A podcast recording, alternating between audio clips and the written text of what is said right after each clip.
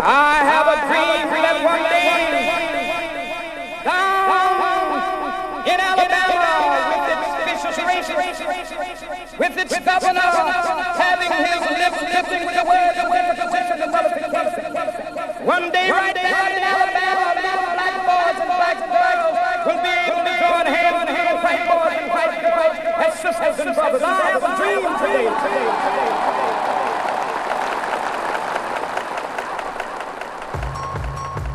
This will be the day when all the prophets be able to sing with new meaning. My country sweet land, land, land where my father's side, land from every mountainside. Let freedom ring from Stone Mountain of. Let freedom ring from Let freedom ring from every hill and molehill of Mississippi, from every mountainside.